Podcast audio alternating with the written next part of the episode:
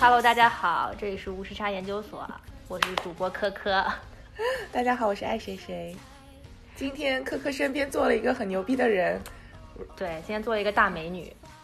就是大名鼎鼎的小黑同学。 不是，就是小黑同小黑同学真号比较有名， 这个忽然叫这个小号有一点 low 掉了，小号小号有点 low 到，对对对。低调低调。对对低对，调我们大记者那个，而且哎现在是算撰稿人吗？还是呃，现在算是在这个知识服务领域、知识付费领域，知识付费领域的一呃个先驱 人物，对吧？先先驱一般很容易就变成先 烈，就引导的只是付费领域的对，这就个方向。对，我我简单介绍一下自己，就对对对是对我以前是在传统。比较就是国内比较有名的党报里工作过四年，然后后来在国外读了两年 PR，然后现在回来在互联网知识服务领域，对，那为什么我们今天要请这个就专业人士呢？是因为我们今天想聊一期比较热点的社会话题，当然可能也不是热点了，就是已经可能已经过过了了过了对，到这期节目播出的时候都不知道要过了多久了。对就我们是一个马后炮的节目，对，但是还是想要探讨一下这个事件嗯背后的一些真相，就是我们想要聊这个重庆大巴坠江的这个事件。总的来说，跟大家先简单的就是复述一下这个整个事件的过程吧。就是当时这个重庆呃有爆出来说，这个大巴司机驾驶着一辆载着十四个乘客的呃车，好像是十五个，啊，十十五个吗 ？OK。然后这个车因为不小心撞到了对面行驶过来的车辆，啊、一辆小轿车，为了躲避这个对面行驶过来的这辆小轿车，然后直接冲破了护栏，掉到了江里去了。啊、但是一开始的时候，调查结果是认为是小轿车的女司机司机逆行，呃，女司机逆行，对，而且是，据说是穿那个穿高跟鞋在开车，对哦然后逆行，对，但是其这实他们后来怎么知事道件，穿高跟鞋，这因为这个事件特别精彩，是在于几个点。一开始流出来的照片嗯是那个女司机，后面是她的那辆红色的，忘了是雪佛兰还是什么车，她就坐在路边儿，然后非常痛苦的抱着哦头，看起来就像是一个心虚的，呃，肇就是事那司机，个反反派人物，啊啊对，啊而且还穿着高跟鞋，然后、哦对，然后一开始就是群情群情汹涌，大家都开始骂这个女司机。车哦技太烂，然后逆行又穿高跟鞋，呐，对， ，OK，然后中间她丈夫曾经接受媒体采访，然后她说我。我妻子是一个开车很谨慎的人，一向都比我谨慎。我不明白她为什么会出这样的事情，我也非常不理解。因为当时他妻子就已经被带走了，他们没有机会见面，也没有必办法沟通，啊、所以大概被关押了十四天的样子，两两个星期是不是？呃，应应该也不能算关押吧，应啊，该就只是是在说警接察受那接受边，调对查嗯对对，接受调查两个星期，然后之后警方获得了这个大巴司机可能行车记录仪这样子一就个是东西吧，嗯对对对，就是那个时候把大巴捞起来，然对，就是然后发现了大巴，对，然后对把大巴捞起来，然后得到了当时的行车记录仪，最后发现其实事实的真相是，当时有人跟大巴司机发生了口角争执，然后嗯甚至出现了这个互相推搡和这个殴打的情况，以嗯至于大巴司机离开了方向盘，啊、导致这个车辆失控，偏离了这个行车线，冲破护栏坠到了长江里面去。其实跟这个女司机没有任何关系，这个女司机是很遵守交通规则，在她之前的那个道嗯路上行驶的。但是还要是还是要说不能穿高跟鞋开车，哦，对对对这样不好对对对对 对但，我这个还是要看提那醒个各视位频的。我怎么记得最后一下是那个司机往左打，对，那个然后司机，对，那个司机是把往左打满了，就这个事对件啊特别、特别好玩儿，因为哦是最那开始很第蹊一个跷嗯点是，嗯，那张照片嘛，就是女司机，她她那个车刚好是被转呃撞的转了一百八十度，大家都以为她是逆行，然后大家都开始骂、骂她，哦对，然后后来在那辆那辆公交的后面的车的行车记录仪和在它前面的车的行车记录仪，大家一比对，发现是公交突然一下子闯到了隔壁车道，撞上了这辆红色小车，然后冲入江。那大家都知道是公交的锅，不是小车的锅。然后这个时候，网络上网民又开始骂这些主流媒体，你们乱乱带节奏，害我们骂那些女司机。对，然后然后又过了大概十多天，把大巴捞起来之后，根据里边的黑匣子，嗯里边的录像发现是乘客跟司机产生争执，然后最后导致这辆、这辆公交冲入江的。因为之前很多猜测嘛，是不是公交司机突然发生了疾病？呃，前几天在陕西汉中的那那一起呃公交车事故死嗯了两个人。然后伤了十几个人，就是因为大巴司机突发绝病，他就他就昏昏沉沉，然后撞了十几个人。哦，结果大家没有想到会是这样的一个结果，所以重庆公交这个事情应该算是我觉得今年年度嗯巨抓马。对媒体和社交网络上最抓马的事情了。对，嗯哦，所以其实刚刚说来，就是中间一开始的时候，大家已经发现这个骂女司机苗头是不对的了，因为对然后从大家前开车始后车的行车记录仪已经有是有，然后一大家些开始骂媒体，啊就就是你会发现网友很有意思一点，就是他们一定要找一个人来背锅。 对对，直到现在，到底是应该骂女乘客还是骂男司机？嗯， 这这两派还在争执不休啊！当然还有另外一派，就是骂车上其他乘客，哦对，说你们为什么不站出来？什么呃，最经典那句话嘛，在雪崩的时候，嗯对没有一片雪哦雪花是是无无辜辜的，哦对。 就是很气人。人。对啊真的是一种迷思，然后还经常有嗯那个话说什么十四个人错过了自己的后半生，就是是下半身就对吧嗯完全不懂这些人到底是怎么想的。对啊，对，那所以从这件事情上到底折射出了一种怎么样的心态呢？你觉得媒体在中间应该起到怎么样的作用呢？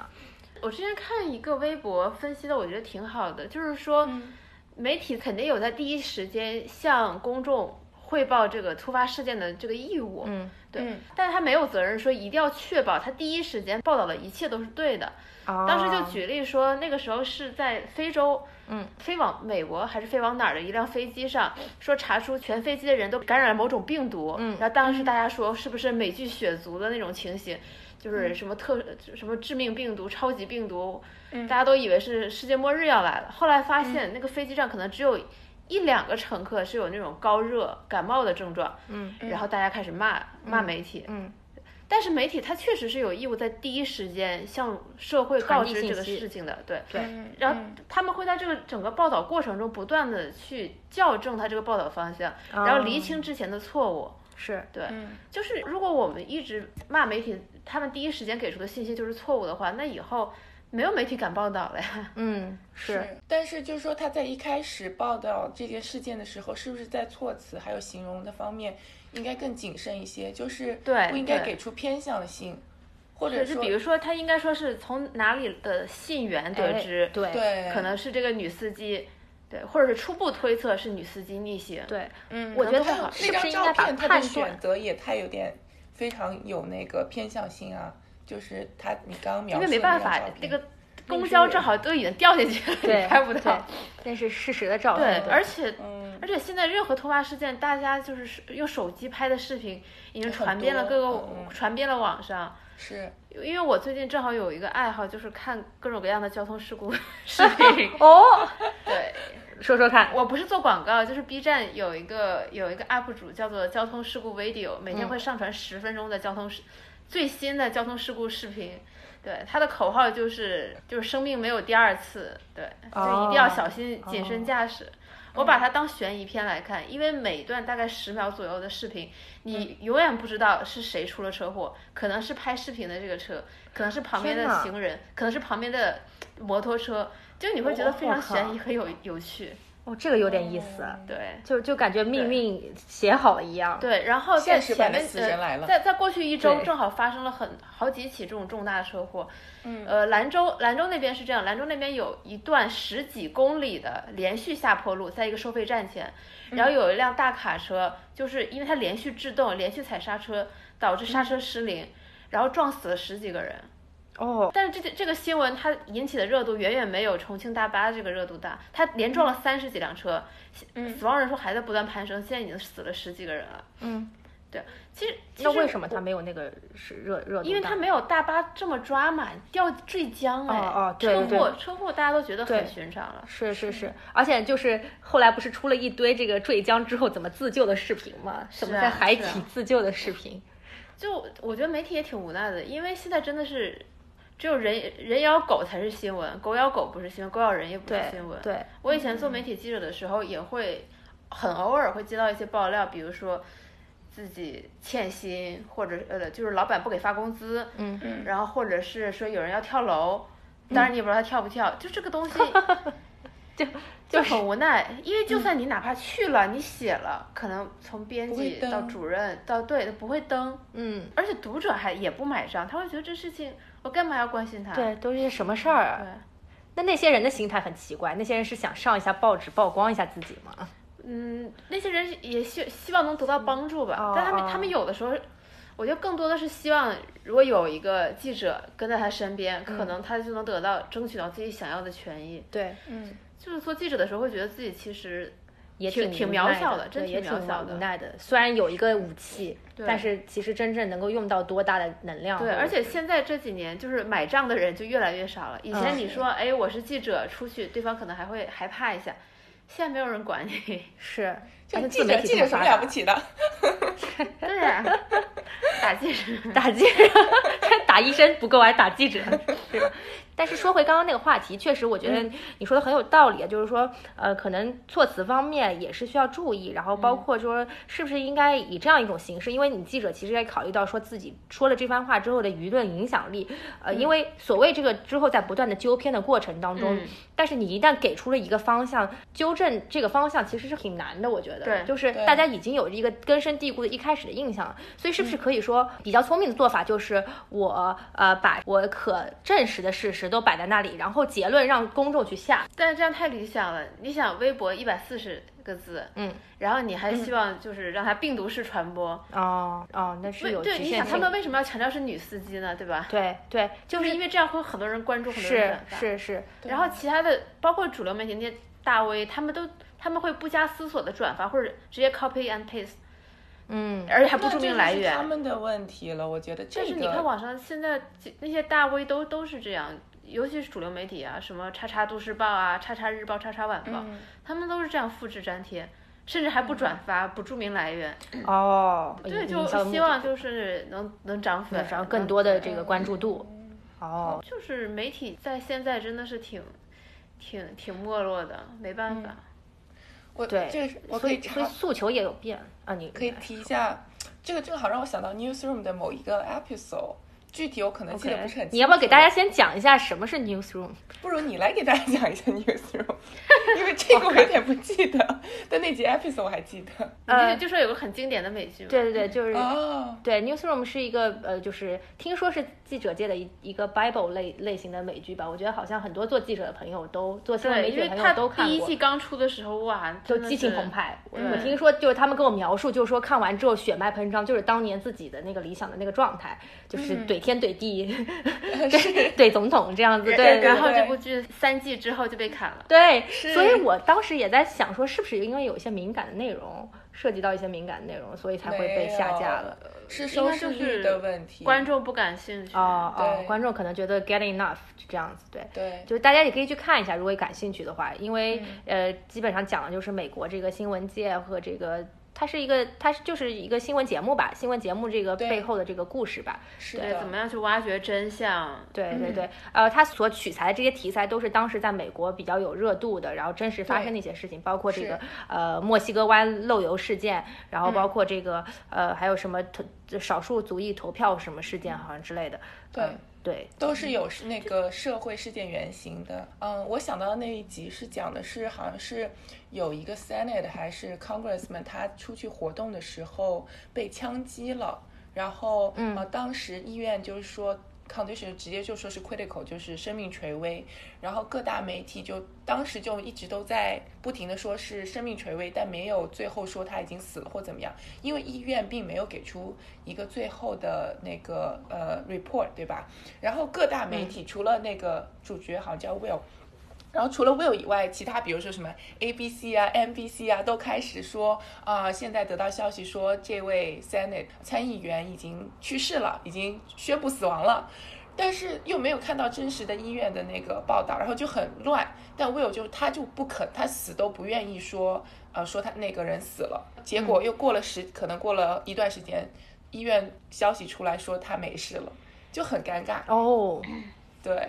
因为我觉得别的媒体可能就觉得说啊，差不多了，就是已经生命垂危这么久了，可能他们半个小时、一个小时都在重复的跟进报道。你知道那种特殊事件报道，他们就是二十四小时不停的播嘛，然后每五分钟就对重复一遍最新的进展，他们就没有话说，到最后就就自己说了一个结果。当时觉得蛮尴尬的，所以说对，所以说其实是不是为了抢头条，其实有很多自己在在里面的假想和臆断在里面。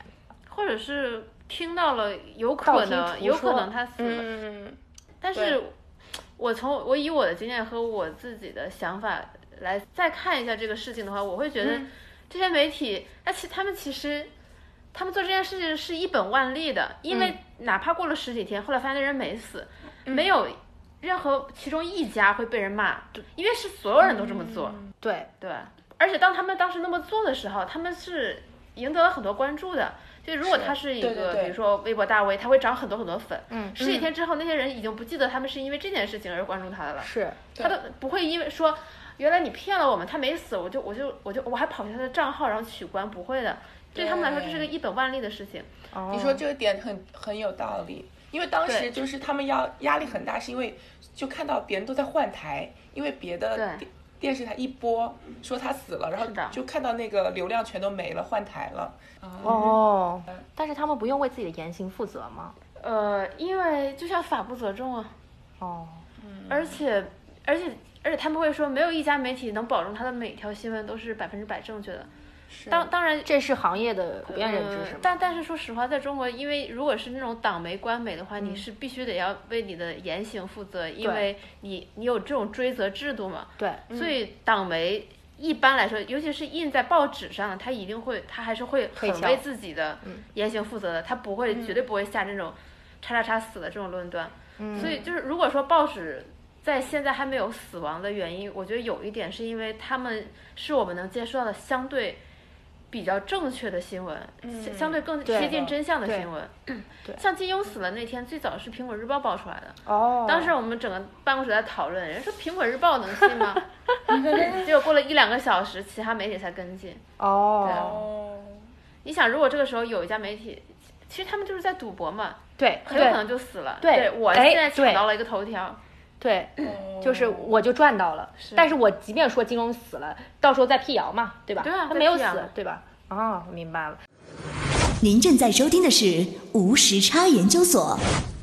但其实这件事情，我觉得有另外一个方向，就是那个女司机其实遭受到了舆论的重伤的。是的，那这个部分应该谁来负责呢？其实每个人都该负责。嗯就是大家对那种女司女司机就是那种疯狂的 发泄。是。对，对，当而然且当首然先上当然，我就觉给人家得贴首标签，是对吧对最开始《新京报》喜欢报道贴标的，《签新京报》嗯报道说是女司机逆行嘛，哦对吧？首先，我觉得她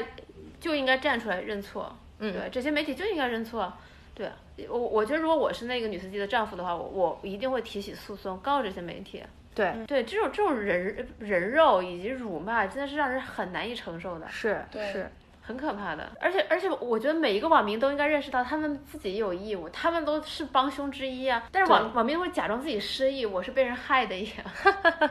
我是被舆论所绑架了的。他们就删一下自己的微博就好了。对对，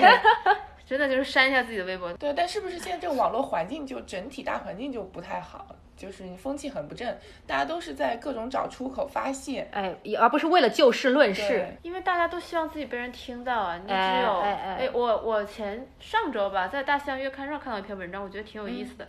就是上个月的时候，Twitter 的 CEO 嗯发表了一番言论，然后在邮那个《每日邮报》有报道说他考虑删掉 like 那个按钮，嗯，因为他觉得 like 那个按钮会让大家会发出很多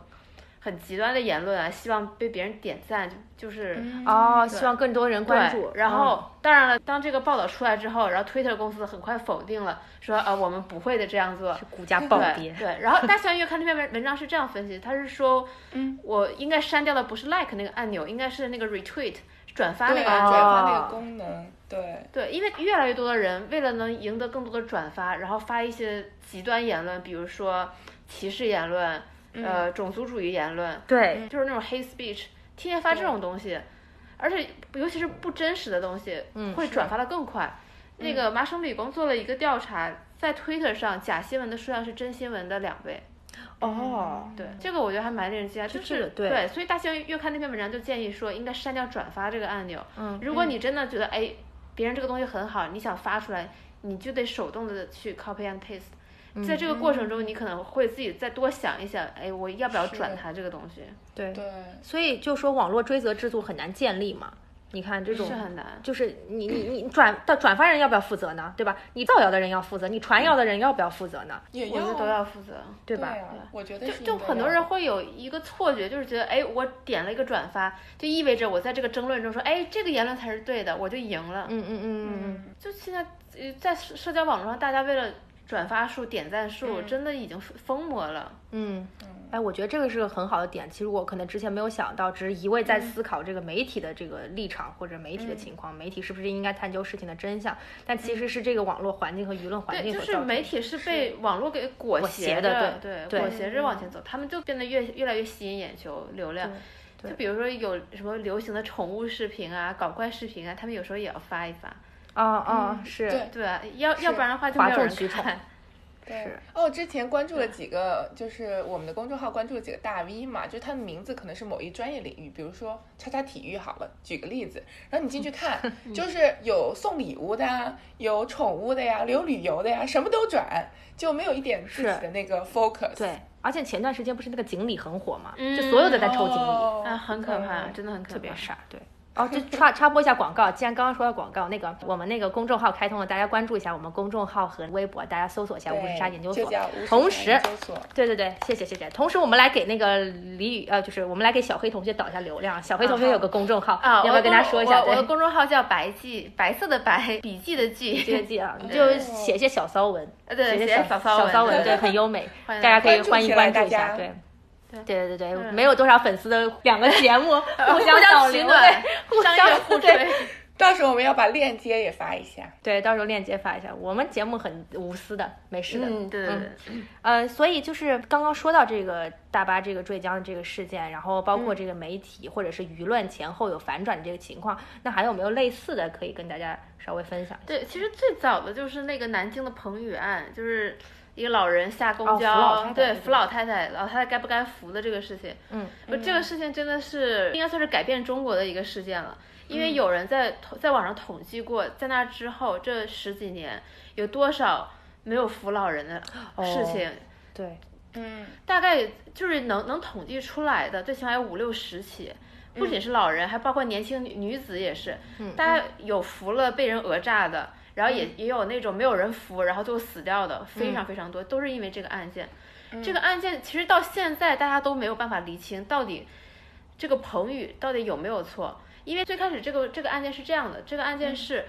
呃，老太太下车，彭宇扶了她。老太太就说是彭宇撞的她，彭宇坚持称自己没有撞。嗯嗯，这个这个案件的关键在于当时的那个法官，那嗯个法官判彭宇有罪，而且说了一句特别经典的话：如果不是你撞的，你干嘛要扶？对哦就对就是因为就是因为这个法官的这句话，就影响了整个中国接下接下来几十年很多人的命运。是，的，对，然后现在这个法官被调到南京一个闲散的，好像是一个街道街道办街道办去了。嗯，对我 follow 了一下，然后这个事情后来反转，是好像有新的证据证明彭宇确实是撞了那个老人。啊，哦，对，对，后面有证据证明彭宇好像确实撞了那个老人，但那老人那时候已经死了。呀，这个是个大反天转，哪是对对，当然现在网络也有舆论辩驳那些证据，所以现在说不清楚。但确嗯实后来就别人又找到了新的证据，证明彭宇确实撞了那个老人，哦但是老人已经被人骂死了。但是法官当时判的时候，不是依据这条证据来判哦对，吧法官就是那句经典的话：“不是你撞的，你干嘛要扶啊，哎呀，所以对。就是二十二三十年前有一部很经典的电影，嗯叫做《离开雷锋的日子》。啊，对，小学的时候被组织观影过，包括真我的啊也观影过。哦对，真的就是吗我没有就是看雷过锋耶以前的老战友，好像也是类似于这种帮助街街头受受难的人，然后被人讹上。对，哦，对哦，是的，然后 呢？就是然赔了各种啊结医药结费局啊我什 不么记得的。了。对对，结局应该是个正能量的结局，毕竟你知道啊对对是对小学对集对体组织观影的电社会影。主义，对对对，应该是那接班人个就是家人亲属最后幡然悔悟，觉得不应该讹他之类之类是的的，，对，但是现实中从来都不会这样的。哦，但是但是你看，确实彭宇案真的是个转折点。我记得二真零是一个转折五点嗯年吧，还不知道是呃一四年的样子。小月月嘛，对对，对，那个两岁的女童倒在地上，十几个人都没有人，没有人，没有人看到她。就可我觉得可能有的时候真相究竟是什么，这就个像重庆公交这个案子，到现在大家网上各种撕的点就在于，司机这当时到底在想什么？他到底是、嗯我我看到有一种舆论说言论说，是我个人觉得还比较有可能的，就是。在公交司机界有一条不成文的习嗯惯，就是如果有这种特别特别难缠的乘客，比如说对你又打又骂，嗯，公交司机会采取出一点小车祸让乘客受处罚的这种方式。啊，对，也因为他那个是二十二路公交车还是多少路公交车？嗯，呃，在网上搜能搜到他过去几年出的两次车祸，都是乘客写的、写的原因都是乘客跟司机抢方向盘导致，所以乘然后乘客受到了惩罚，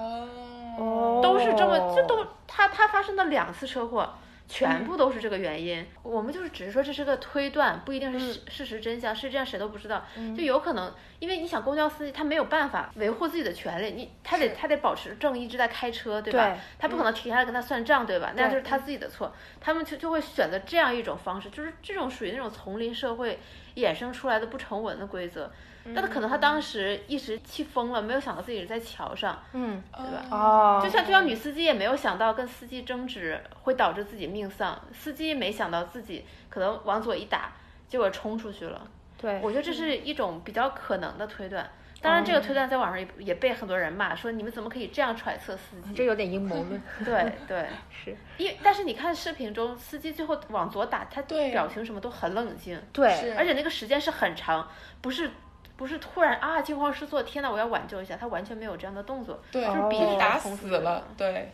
对，其实不是方向盘失控，不是方向是盘他失故控。意而为是之，他就他他，而且对是女女乘客跟他完全没有身体接触之后，对，他拼命的往左打死，然后冲出去了。哦，这个倒是一个非常诡异的点。对，啊就是以我研究车祸这么长时间，这么长时间，这个是少见的，是吧？ 对这个真的很少见。以后我可以给自己多一个 title，车祸研究专车家。对对对，车祸报道研究专家。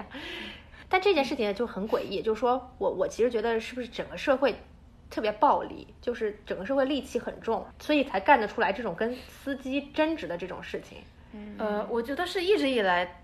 这种戾气都很多，只是以前没有社交网络你看不到而已。嗯嗯嗯，就像我们都觉得好像这个世界在有越来点越不可坏思，议然后啊各种各样的什么枪击案啊、恐对怖袭击啊之类的，但是其实。这些暴力事件，就是如果你看全球统计，是在逐年变少的。就是史蒂芬平克有一本书叫做《那个人性中的善良天使》嘛，他就统计了人类历史这么多年的这些暴力事件。其实我们这些坏的事情在变慢慢变少，嗯，人类社会其实在变慢慢变好，只是现在我们有了媒体，有了社交网络，任嗯何一点坏的事情都会不停的被放大。就另外在讲为什么恐怖分子都要去炸纽约，要去炸这些繁华城市，他因为恐怖分子他其嗯受实很关注弱小，嗯，其实对他他需要关注度，他需要引起人的恐慌。对，是，所以他就炸最核心的城市。是，就是你说如果中国政府和美国政府真的联合起来要去绞杀 ISIS，其实嗯很有可能就是很快就能把它灭掉了。嗯，因为 ISIS 它其实实力没有那么那么那么强大，那他们能利用的武器就是恐慌。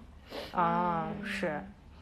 而且是制造这个对啊，大面积的对，就舆论靠恐 social media 帮他们就散布这种恐惧。对，所以当时我看那个 ISIS 纪录片嘛，嗯说他们还成立一个媒体组织，就是拍各种那种就是很 fancy 的那种、啊他们 的那个 documentary，然后对对就是告诉招世招界揽嗯他们在干嘛，对，招揽各种死了人。之后可以有七十二个处女老婆哟。 对，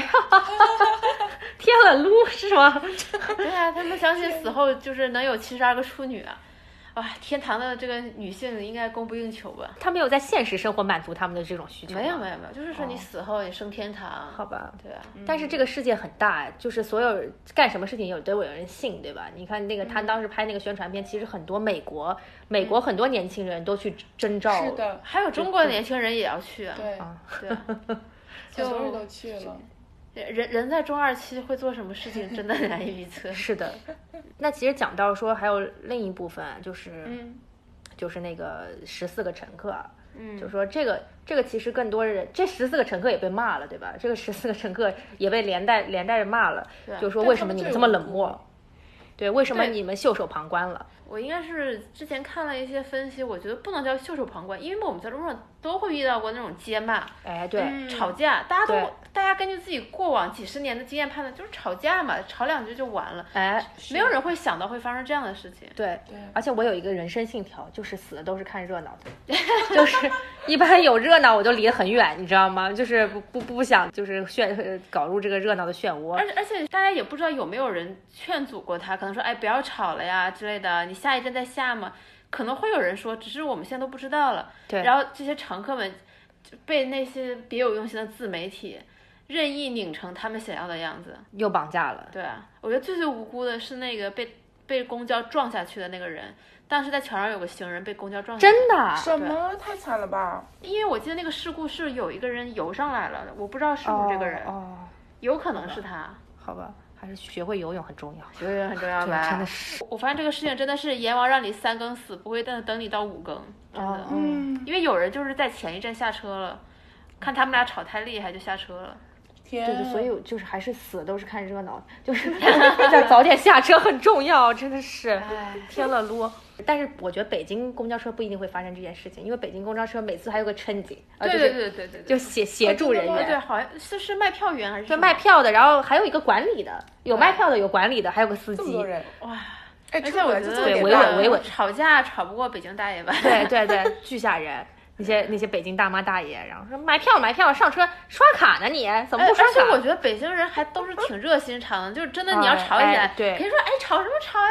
啊，对对，有什会么会事有不人能拦好着，好有时说对对对对对对对对，这其实整整个事情还挺不可思议的。嗯这这个事情真正的原因实在是太匪，扑就朔是迷剧离本都不敢这么写对对，嗯剧本这样写是会被骂的。对，哎，说到剧本，其实就后来我在网上也看到有人把一个一部小众电影拉出来，叫《车四十四》，短然片，后就大概短片，对，大家可以搜一下，就是呃，大概故事梗概是这样的，就是有一个女司机，她在开车，然后带了一车人，然后走在那种乡间野道上面，忽然上来一帮劫匪要抢劫，他们看到这女司机长得还有几分姿色，就把这个女司机拉下去，在田野地里强暴了这样子。施暴，然后，但是当时就是呃，一车人都非常冷漠，就是他们为了保命，拿出了自己身上的所有钱给劫匪啊、因为劫匪持有枪械嘛，只有一个男性小伙，然后看不下去了，呃，他就下去就跟劫匪进行了一些殊死搏斗吧，然后受了一点伤这样子，然后把这个女的救了下来，然后最后。就是这个女司机又重新去开，就是开回大巴了嘛。然后，但是她最后就是跟那个小伙说：“你先下车。”然后就让那个小伙先下车了。最后他就带着整车人就撞下那个悬崖我觉得这个剧情太不合理了。 啊！怎么说？对啊，就是如果我是上面的乘客，我看到那小伙下车，我还不知道他是什么意思 吗？嗯，人家帮了你，让他下车，肯定是因为你不想活了呀。而且他、他们，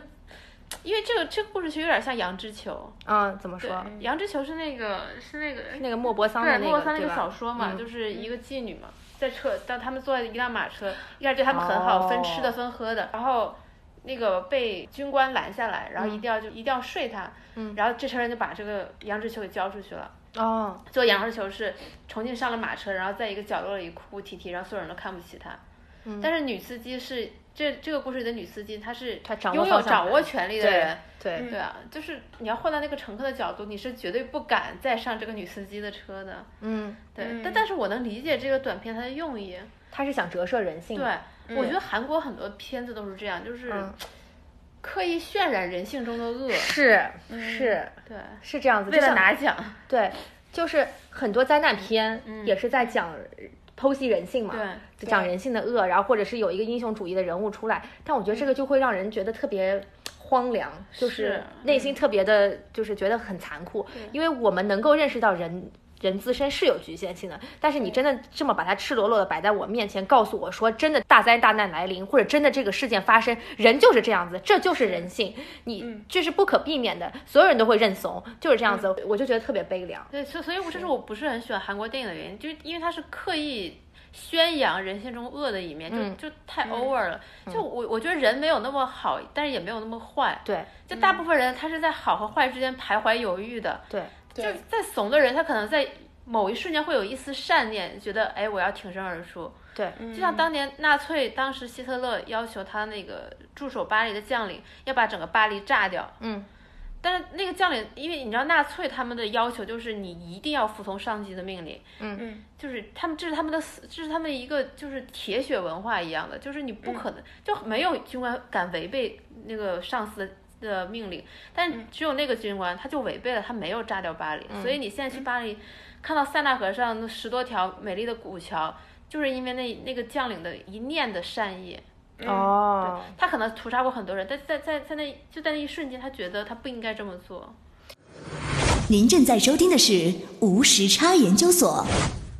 对但嗯是我觉得，就是这种群体性的失智，或者是这种群体性的莫言，是不是还是每个人都觉得自己个体的力量实在是太这渺个小？对，这个就是工地悲剧啊，就是嗯以前社会心理学家有做过实验，就是在一个大楼前面，然后呼救说啊有救命啊救命啊，然后很多人开灯，但是没有人管，嗯因为大家都觉得这可能是别人的事情。而且不敢站出来嗯，对，不敢站出来。今年不是很火的那个《延禧攻略》里边，啊！嗯 对，女主角不是有有一段儿她被一个被一个小涉猎太非监常广泛啊，小黑谢同谢学，谢谢真的是太优秀了。为了吸引观众，说吸点引流热量点，，对就是魏璎珞被小太监快要弄死的时候，她当嗯时在于妃娘娘的宫殿里，她当时就她当时用蜡烛把那个窗帘点燃了，然后大喊走水了，走水了，嗯然后这时候很多人过来救火，然后后来傅恒就问她你为什么说走水了？她说。因为如果我喊救命的话，所有人肯定紧闭房门，哎肯啊定不敢高去高惹挂事儿起。嗯对，但你要说着火了，大家就我靠着火了，万一烧到我这怎么办？大家都会来救火的，嗯，就是你要把对方变成责任人。对，嗯要把对方 involve 进对来。对，然后网上就是有些民警支招，就是如果你在路上突然嗯有人拉着你说：“哎，媳妇儿，咱们回家吧，别跟我吵了。”嗯，这时候你怎么办？你不要大喊救命，你最好指一个特定人说：“哎，那个穿红衣服的大叔，你帮帮我，我跟他真的不认识，你快来救救我。”那他就会，哦他就觉得，哎，你都指我了，我会来帮你。哦，哦，不是，现在路上还有这招啊！媳妇儿跟我嗯回有家的是什么？有有的，有有的有，然后你说我不跟他不认识，说哎呀，我我媳妇儿跟我闹脾气，你看假装跟我不认识，对的，哦就很过分，就是光天化日之下强抢民女。对，哎，这个真的有。对，在去年太优酷的扯热播了剧《白夜追凶》里就有这样一段，哦，就有这个桥段，对吧？对，就是这个桥段，就是在宾馆外面，嗯一一一一对男女厮打着，然后男的就是女的是他老婆，女的就说哦我跟我这记男得的不这认段识，嗯，对，后来就证实男的以为这女的是就是在他的地盘来抢生意的，嗯，对，哦然后这段情节是是改编自之前何家酒店还是哪个酒店快捷酒店发嗯生的真实事情，就有个女生在自己的房门房门哦外，我知道那件事情对被被人拖拉，差点被人差点被人带走。对，就是拖拉到电梯里面去，是哦和不是啊睦家呃不是和睦家是饭是那个医院，对还是算那个快捷酒店那种对比较还高对端一对点。还算是快捷酒店挺好的一对家，对，那个事件其实还挺可怕的，特别可怕。嗯，就是好像是是个什么单身女子，然后是啊就直接被被人家拖到电梯里面去，然后而且你看，像辣椒水这种东西，那件事情之后，我朋友买了辣椒水，结果北京地铁哦 哦，大家一查过不过不 了，过不了。过不了安检，这也是比较 bug。所以真北是这京个是很悲安全的伤，嗯，就是什么都不能带嘛。北京其实北京治安真的挺好的，对对比起纽约。对，而且最近有有很多这个查身份证的，哦，对我对，所以要记得带身份证。啊，我从来都不带身份证。好了，学 到了。对，为携了带避身免份孙证。志刚的事情发生在我身上，孙志刚什么事情？我们俩有代沟吗？孙志刚是这样的一个事 情，在两千年初的时候嗯，呃，刚刚刚到广州去找工作的男青年孙志 刚，他晚上走在路嗯上，他没带身份证，然后被警察抓回去。嗯就觉得你可能是外面流窜来的人嘛，因为你 OK 没有没有居住证，你没有对身份证，嗯然后他被人他最后在里面被打死了。啊，对，就这个事件真的是改变了中国那个社会治安条例的一个哦案件。哦对，就是以前是一定要有居住证的，而且就这种闲散人员是要被关起来的。嗯，就是因为他这一个案子，就完全改变了整个规则。对孙志刚的报道，哦那这件事情是不是也能推动一下中国公交界的发展呃就后来好像据说，呃，江苏那边或者是浙江那一带的司机的那个都装了挡风的那个玻璃。对，但是其实装挡风玻璃这个东西，就像我刚才说陕西汉中前几天发生那个事情一样，嗯就是司机突然突然晕倒了。啊啊啊！对对，嗯在过去有事有有过那种司机突然晕倒了，有乘客冲上去帮他控制好，哎，有的我那个对我看到有过，的对，就是控制住方向盘的那个，所对，以说你装挡风没有用，让乘客尊重司机，我觉得这才是最重要的。是。是我觉得现在如果所有人看到有人敢跟司机吵架，肯定先把他打死。对，好像前两天有一件事情，就是说有一个人在跟司机争夺方向盘，然后就被一个人一脚踹飞了，是 不是？应该是这样， 就该这样。见义勇为，这属于对，就这个事情让大家总结了很多，就是过去跟司机抢方向盘的视频，是就这个事情真的很常见。是，嗯所以这个件事情已经不仅仅是媒体一个人应该承担责任了，嗯我觉得整个社会舆论都应该是啊承担起他应该负的责任。嗯，对我，我突然想到一个很有趣的一点，就是这些乘客他为什么要去跟司机抢方向盘这个事情？对，因为因你想司机他得专心致志的开车嘛，就乘客对跟就跟他对骂，他司机可能会尽量不理会，乘客会觉得自己 没有得到重视，嗯，觉得被蔑视了，所以他要抢夺那个注意力。而且那个女的哦是其实是错过站下车了，对对对，多大点事儿，啊走两步就行了。呃可能然后死了这么多人，可能要过桥吧，所以她就急了。呃对过江过江对真过的江很远就很，远，对，他就急哦了。就是我，我就觉得其实整个事情啊，特别的扑朔迷离吧，我只能嗯是嗯用用这个词来说，对，但是你在这个事件中，你也可以看到，就是媒体，就是传统媒体功能的弱化。对，就是以前的话，我们可能会就是作为一个稍微年长一点的人，就我以前大没家有会了比较信奉一些报纸的时候，嗯大家可能会等那些报纸出那种长篇报道、对特对稿，事件调查，对，嗯，但是现在大家等不来了，因为是任何嗯一个热点事件，它的生命力只有七天，七天之后大家已经忘记了。哦，嗯，哎，所以那我是就特别想问，说中国当今世界还存不存在着调查记者？呃，肯定是有啊，嗯，但是因为我记得当年那些南方报纸特别爱调查，对，呃，对，因因为那个那个时候会觉得有成就感、有荣誉嗯感，哎是但是现在在自媒体时代，呃，现在我觉得不是调查记者这一类记者在凋亡，是所有的记者，他各个、各个类别优秀的记者都在往其他行业转，因为这个行业。赚赚不到钱，也实现不了你的理想，也给不了你成就感和荣誉感，所以这个这个这是整个新闻行业这个人才流失特别严重，不只是在中国，在国外也一样。嗯，对那这会不会造成以后的新闻没有太多的深度了？就只是片面的在陈述事实，或者并没有引起太多的关于这个事件本身的思考。嗯，我觉得肯定还是会有，所以很多媒体还在努力的搞付费阅读嘛，就希啊望是能对撑起来嘛。嗯嗯就像像像《卫报》虽然没有搞付费阅读，但是他会希望大家捐款嘛。嗯嗯，嗯，就是你现在比如说打开《纽约时报》什么的，你点几篇就会有付费墙，对对对对对吧？他们就希望尽量的能靠这些钱，然后让他们去养这个记者团队，嗯尤其是养这种，因为因为一个好的深度调查记者是需要很多年来培养出来的，嗯但现在这些记者基本上都跑去，就我认识的很多南方系的记优秀的记者，全都去了阿里巴巴，当公关哦，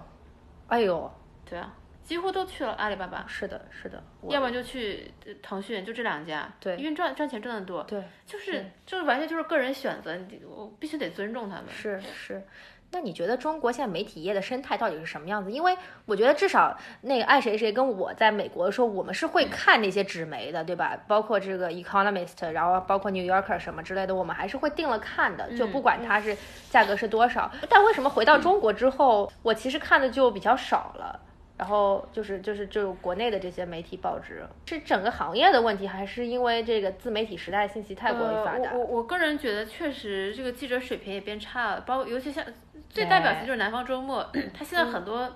报道就完全看不下去，哦，因为因为好的记者都走了，对对对，好的记者不是创业就是转行了。嗯就就是呃很多题材有有些题材是真的不好写，嗯你就一定要对这个领域你可能积累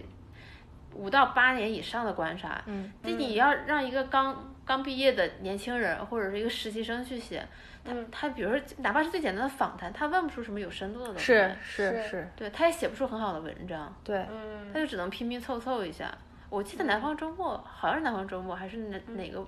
哪个媒体前两天有一个新闻报道是讲网络水军嘛，就怎么样当微博水军，就帮人转发呀什么之类的，就是被明星雇佣。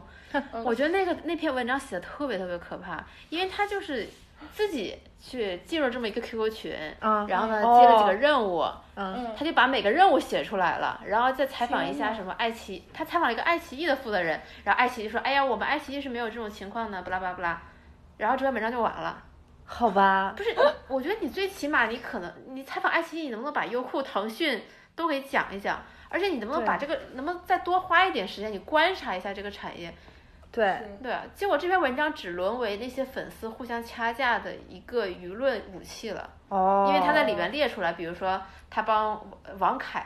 转发了几条，对吧？或者留了留了留言，哦，他还得指名道姓了是吧？对，这就是一个很，他就只是描述了这些很肤浅的现象，他对这个行业没有任何深层次的观察。嗯，我觉得这种报道是不能容忍的，就是我不能接嗯受严这种知名的传统媒体出现这样的报道。对。是那有什么比较好的吗？ 就是你你看到现在，呃贵贵真节目对真吧真挺少的。嗯对，就我我想说，就是我现在工作嗯的 app，、我们有一个栏目就是专门精选互联网上就是值得读的文章。 OK 就我觉得我们那个栏目是真的挺好的，而且它是免费的。啊啊，因为你真的，你发现互联网上值得看的文章越来越少。对的，是而且知识爆炸的时代，你也不知道怎么去甄别嗯所有事情的优劣，对吧？然后，而且所有文章那种点开来，你看两下，这都写什么鬼啊？然后对也是天下文章一大抄，对，就真的很很可怕他们的抄的很严重。就这次不是我想搜一下关于这个公交车事件嘛，然后在百度上搜，然后你随便点几个，你会发现都差不多，每一篇写的都差不多。嗯对同质化很重。对，我我不知道百度是什么时候把它那个新闻那一栏改成了资讯。哦，是吗？对，所以你在网，哦你现在百度你是搜不到新闻的，你好搜的吧都是它的所谓的百家号。哦，就是你可能成为他的签约作者，你哦得发文章，这样你搜出来的几乎都是差不多观点、差不多内容的东西。哦，已经没有新闻那个那个栏目了，是吧？对，就像今日头条、头条号，嗯因为它有百家号这个平台之后，它会更倾向于你如果只是用百度搜的，它会更倾向于给你推荐百家号的文章。对对，就像就像那些就是经常会发一些就是时事热点的一些公众号嘛，对吧？对对。嗯是吧？然后就是，其实都都还是挺我雷金同庸的死了那一天，我觉得挺对我我最大的反应就是我不能看 social media 了，因为上面肯定全是金庸。是是是，而且我觉得大家速度还蛮快的。对啊，然后朋一友瞬圈就间开始云带笑。对对，包括之前还有什么事情啊、像像我们那种什么证监会主席说一句什么话，嗯然后某什么主席说一句什么话，我靠，这个自媒体真是速度还是非常一流的，就是特别特别快，然后立刻就抛出来了。对，而且我觉得有时候也是这种 filter bubble 吧，就是信息茧房。嗯对你因为你在金融行业，然后你可能看就就看到会经常更多看到看到所有人在刷屏证证监会主席对嗯的话，嗯对我们就看不到。对对对对对对，那这 kind of 也是一种隔离嘛，对吧？ 对啊，就是，但是我在现在想说，是不是调查记者本身也是挺辛苦的一个职业？是很辛苦啊。哎，当时那个东方时空是不是就是每天晚上都是调查记者调查的？那个时候我还太小了，我真的假的？什么这什么鬼代沟？没有没有没有我我我不是东方时空的忠实粉丝，我曾经是南方周末的忠实粉丝。嗯啊啊啊！对。嗯对，那个时候我记得就是以前有写过，他们也有写出因过为非常优你秀的想文，章。嗯因为我们广州那些媒体，他那些记者，两千年出头的时候就可以月入过万，哦，嗯就那时候房价也就一两千吧。嗯现在这个行业在现走下现在坡路现在了他们可能干得好的还是能月入过万，嗯哼，但是你想他们跳去阿阿里的那些人，对吧？嗯对光光股票可能就两三百，值两三百万。对对，嗯那他们放弃了他们的新闻理想了吗？生活更重要啊！就是生活不是只有诗和远方啊，而且、嗯而且现在就是随便人人家复制粘贴就能把你的文章抄掉了。对，今日头条怎么起家？今日头条就是最开始就是靠抄这些传统媒体的文章起家。当时哦几家报业集团联合起来告今日头条，嗯，然后告没告成功我不知道，但是今日头条你看现在做的这么大，独角兽了，但是你会用吗？嗯我不会，但是今日头条的日活超过一亿，然后现在最近的是抖音的那个抖音的日活已经超过今日头条了。他们的算法逻辑都是一样的，就会不停的给你，他们是一个公司嘛，不停的给你推荐你喜欢看的东西，嗯，对，就是所谓的母爱逻辑嘛，你喜欢什么就拼命给你什么， 所以我都不是很敢用这两个 app。嗯大数据嘛，大数据是就就我觉得这这个公司起来还是挺神奇的，因为嗯过去我们觉得 BAT、百度、嗯呃腾讯、阿里巴巴就已经把互联网都锁死了。 cover 了，对对他们还是能在这两年就是崛崛起，这个真的是是很厉害。创始人张一鸣就是一个非常信奉算法的人，啊，是对是，关键人性就是这样。嗯因为嗯快手现在为什么干不过抖音呢？我觉得可能的一个原因啊，不是说不是说绝对是真的，就是因为快手的那个创始人他是一个比较有情怀的产品经理人，他就会觉得说。不能只比，比如说他的快手不会只给你推荐那些不，你不会在快手看到很多明星的嗯抖音、呃那那种短视频，你会看到很多普通人，他就会把那种权重分得很散，啊，嗯希望你能看到很多不一样的东西。他前两天在那个互联网大会上发表讲话，就讲说怎么用算法打破这个信息茧房。嗯对，但是抖音和今日头条的逻辑就特别特别的简单，就是对拼命推给你想看的东西。所以你看，其实信息的隔离是无处不在的。如果真的是像科技进步靠这种算法的话，其实造成了你对于某一种信息的偏执，就是你可能只整个人生就只是 focus 在那种信息上面去，然后你和其他的外界都处于一种比较大的疏离的状态。但是你，但是你想一下，过去的人都是这么生活的呀，对过去人都是在小村落里啊，对对对吧？他听到的就是身边的人告诉他那些事情，但他还是过得很开心。对，哎对，但是这是不是说明社会退化的某种情况下，其实也可以满足一些人的最基本的需求？就就是我觉得，社会无论演化到什么程度都是合理的。嗯，对，我觉得没必要说这个东西一定会让啊这个是带来很多的社会问题啊，我们这个人类社会就完蛋了。其实也不会。嗯对，可能我们有的时候比较理想化，觉得说应该去接触更大的世界，去看更高远、更辽阔的东西。但嗯但是是你业余时间还是躺在家看剧。 对对，可 是我没有啊，我们就录节目啊，啊是的高端，我们要聊这些什么，就是诗诗与远方，对对对没有时对间看电视，对我们就这么，我怎么我们怎么这么上进呢？好感 动。您正在收听的是无时差研究所。哦，我在嗯 Pad 上看了一个演讲，是那个那个科学家就讲嘛，说有一个视频，就是小孩在那个 YouTube 上刷视频嘛，嗯，他就一直往下刷，一直往下刷，他能一直做做一两个小时。对的，对，现在小孩是这样的，就是两三岁的小孩，他懂得一直往下刷。你要是把 iPad 从手中拿走，他会哭。哦，就是着了魔了。是，就是就是他们的生活就是这种 swipe swipe swipe。对，唉，所以我们都低龄化了呗，我们就跟宝宝没有区别，就只会滑。挺可怕的。然后我我还还是大象月刊，它上一期它的封面的那个报道是讲那个 Alexa 嘛，就是亚马逊推出的那个智能音箱对，他就说我们下一代会不会变成就是叫 Echo Generation，嗯哼，嗯，就是他们就他们就习惯于跟智能音箱对话。对是就智能音箱它虽然再怎么样模拟人的情感，但它还是会失失去掉很多东西。那对，以后我们下一代可能会驯化的跟他们一样，嗯而且他们会觉得智能音箱比爸妈牛逼多 了。比如 Alexa 懂的是懂懂那么多东西，我对爸妈什么都不懂，嗯，嗯，就挺可怕的。技术就技术就是技术会给我们带来很多便利，也会给我们带来很多问题。那会不嗯会总有一天就是使得人类没有办法自我思考了？就是嗯卸下了自己自我思考的武装，嗯，就是之后就是信息告诉我什么就是什么了，嗯我就只是 messenger，我就没有是了接收的那个人人。家还是会思考的，会想说我中午到底要吃什么呢？点点 外卖， 只只是一日三餐只是思考的层次不同。对，其实大家都讨厌思考那些让让你觉得沉重嗯不痛舒苦的服东的西啊，对这是人性，对对啊对是，都都会逃避的，对吧？对啊就是，而且而且无知即幸福嘛，但这样其实也是挺悲哀的，就是对啊，就是就感觉人类的知识被质子锁死了。呃，是是有一点，因为前段时间我看潘石屹跟刘慈欣的那个对话嘛，嗯就是嗯啊特别有名的科幻作家刘慈欣， 《三体》他的会作者，讲他那个他那个题目就很好，就是人类现在在技术的安乐窝里，嗯就是在五六十年代的时候，那些科幻小说都是写我们跟外星人接触啊。嗯呃，就是在银河系之外的那些伟大星系，现在的现在的科幻小说都是写，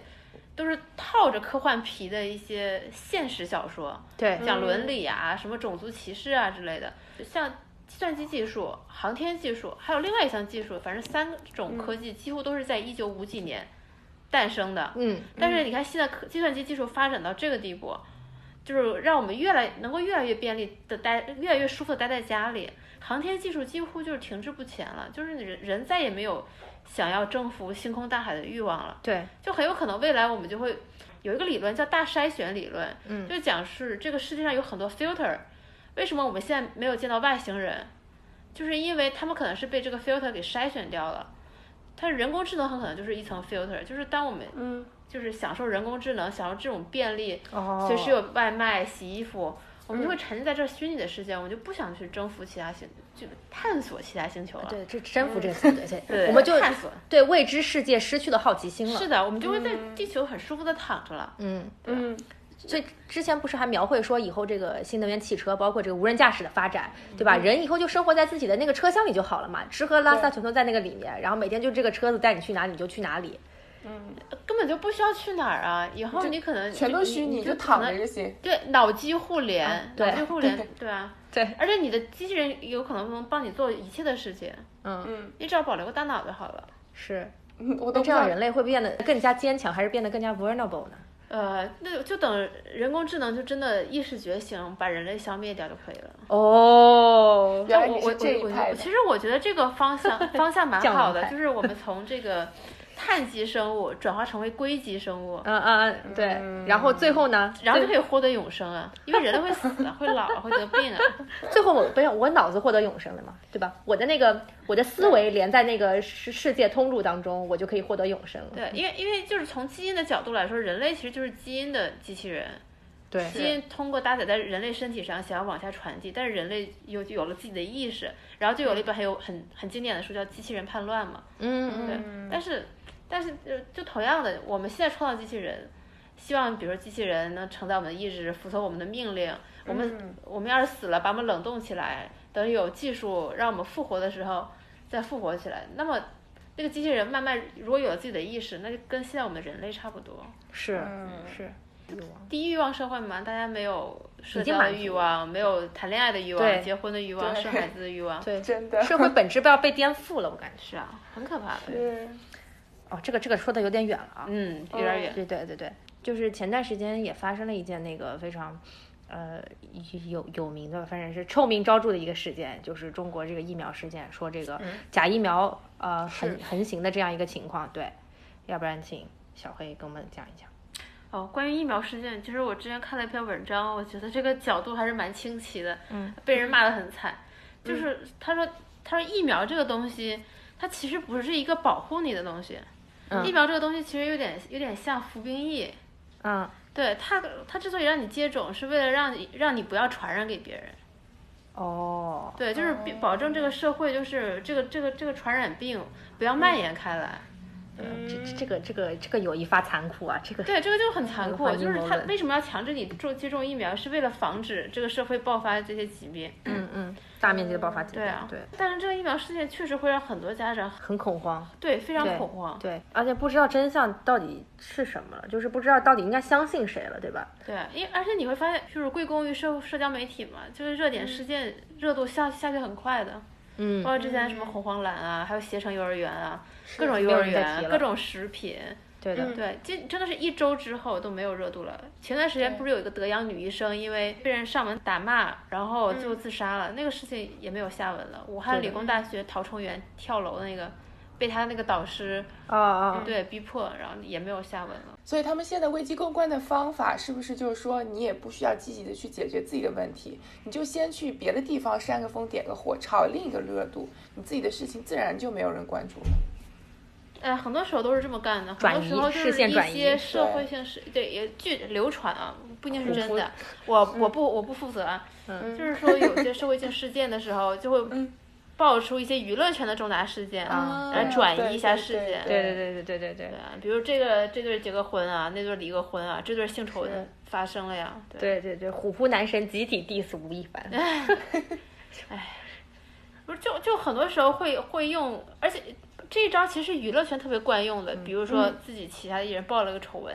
他就可能去卖给狗仔记者别人的丑闻，嗯来来把它 cover 掉。是，而而且现在真的。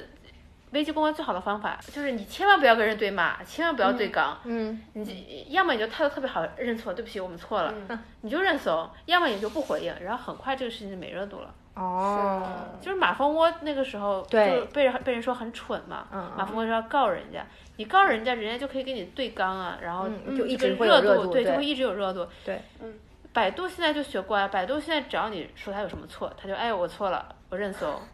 然后一方面他又非常强硬，在新浪微博就会删那些人的号。哦，对啊前段时间有一个很有名的网络大 V 叫一毛不拔大师，嗯特别有名的一个网红、网络大 V，、把人的知道号给炸了，对。把人号给什么炸了？呃，炸号的意思就是他微博全没了，哦哦，就是他微博号以后这个号就再也不存在了。就把就全删他对吧？对他是一个有几十万粉丝还是一百内容万全粉删掉了，对不对？对，而且你也不可能再发了，就你只能用是新号了。是，是啊，我我我我就很好奇，在这种公司工作的人，他们会有成就感吗？嗯，就是我觉得这种地方，就算给再多的钱，你也会机器嘛嗯供的过得不是很开心。对对对因为别人知道你的工作内容，也会觉得，哎，你是做这种事情的对，你在这种黑心企业。对，到底是我我有一个的闺蜜的老公是腾讯，就类似于负责删帖啊什么的，哦呃当然是比较高级、比较 senior 的，就是嗯嗯工资工工资很高。嗯嗯，但是我觉得这种工作没有什么成就感吧，对。就是嗯政府好让像你干挺嘛负就能干量的嘛，对。是那那你说这个媒体舆论或者这个媒体发展到今天，那到底是朝一个好的方向发展了，还是朝一个越来越坏的方向发展了？还是中间有很多根已经烂掉的东西？中国跟西方有不同，还是在这件事情上本质是一样？我我觉得在自媒体的上面的话，其实全球的趋势都差不多，而嗯且虽然、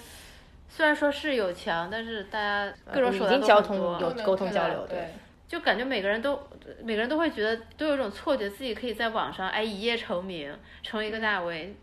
就这个时代给每个人都有这样的错觉，所以你觉得嗯根源是每个人都想希望说自己能够获得更多的关注，谣言和假新闻的传播其实都是主要是因为这个。为了获得关注，对吧嗯对？其实不是为了传播本身而传播的，对不，嗯他不是真的觉得啊这个事情真的很，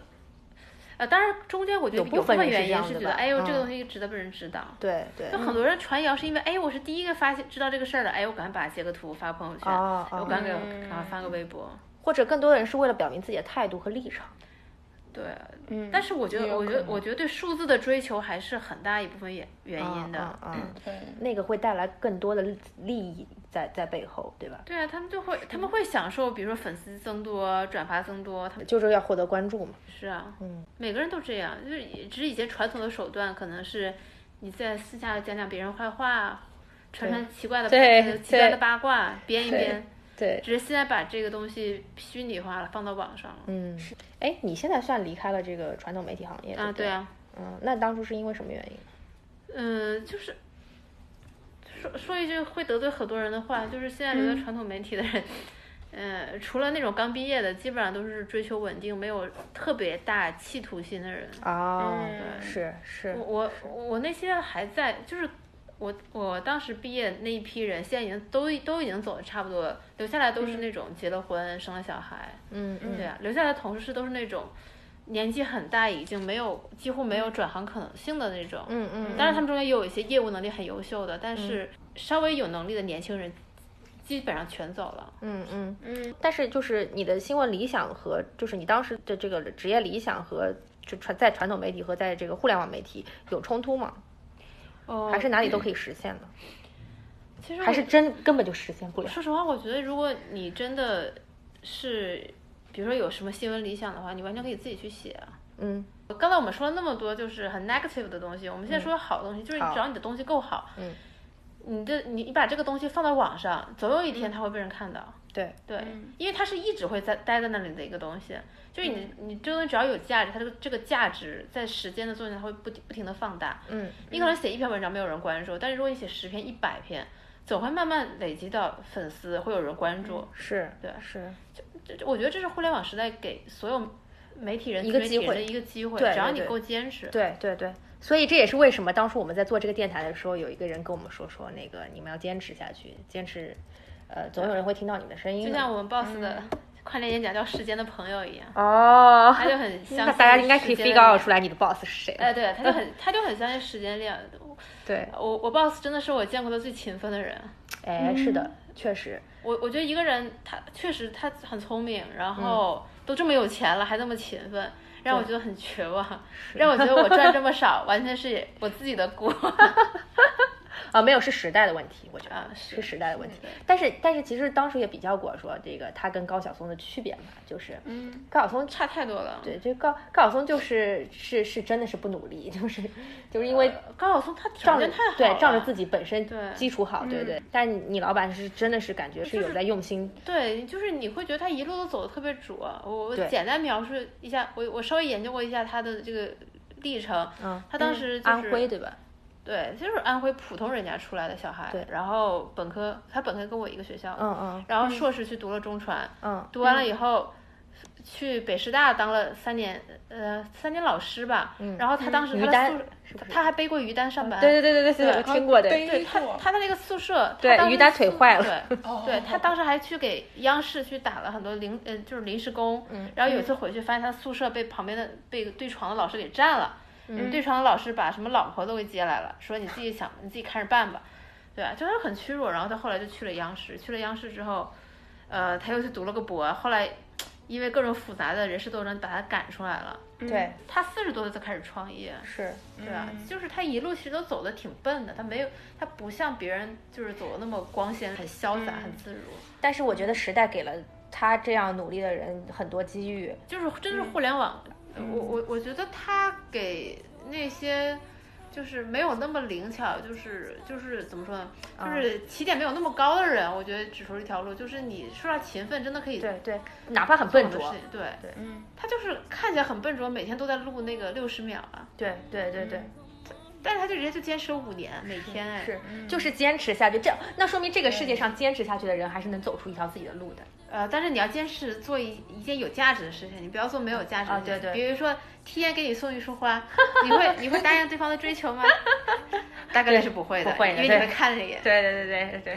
今天非常感谢小黑同学给我们聊了这么多，我觉得就是呃，从事件本身来说的话，应该对我本当初的这个想法有一个转变吧。就是我当初觉得说这个需要找一个背锅的人，但其实是整个社会造成了这个悲剧吧，就是所有的悲剧。啊，都不是一蹴而就的。但是我们也聊到了很多这个中国现在自媒体的现状啊，包括这个舆论的一些迷思。我觉得可能很多事情都是无解的，就是嗯，这个社会其实聊到最后，很多东东西你都没有办法解决。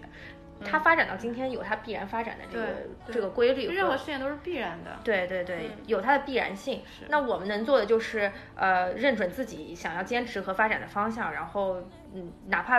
呃可能过程很笨拙，或者是这个经历很很曲折，但是，嗯，你如果依然能够坚守自己内心的这个选择，然后和道德嗯标准的话，我觉得至少错不会错得太离谱。对，就是时间肯定会给你回报。对，嗯，对。好的，那今天非常感谢小黑做客，